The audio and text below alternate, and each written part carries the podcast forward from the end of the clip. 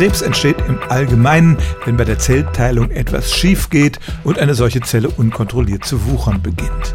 Und deshalb sollte man meinen, dass große Tiere, die mehr Zellen haben, auch häufiger an Krebs erkranken. Das kann man zum Beispiel bei Hunderassen sehen. Die größeren kriegen öfter Krebs. Und dass je älter ein Tier wird, auch die Chance größer ist, dass so ein Krebs sich entwickelt. Elefanten sind die schwersten Landtiere, die es gibt. Und sie werden sehr alt, 75 Jahre, aber trotzdem haben sie erstaunlich selten Krebs. Während etwa jeder vierte Mensch im Lauf seines Lebens an Krebs erkrankt, wird die Zahl bei Elefanten auf nur 5% geschätzt, also jeder 20. Was ist die Ursache?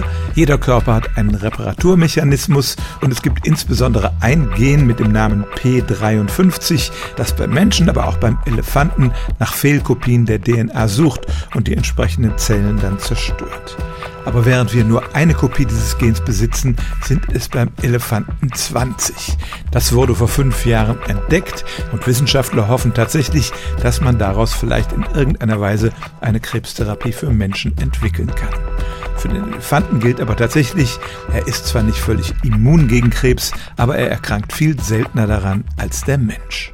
Stellen auch Sie Ihre alltäglichste Frage unter stimmtz.radio1.de.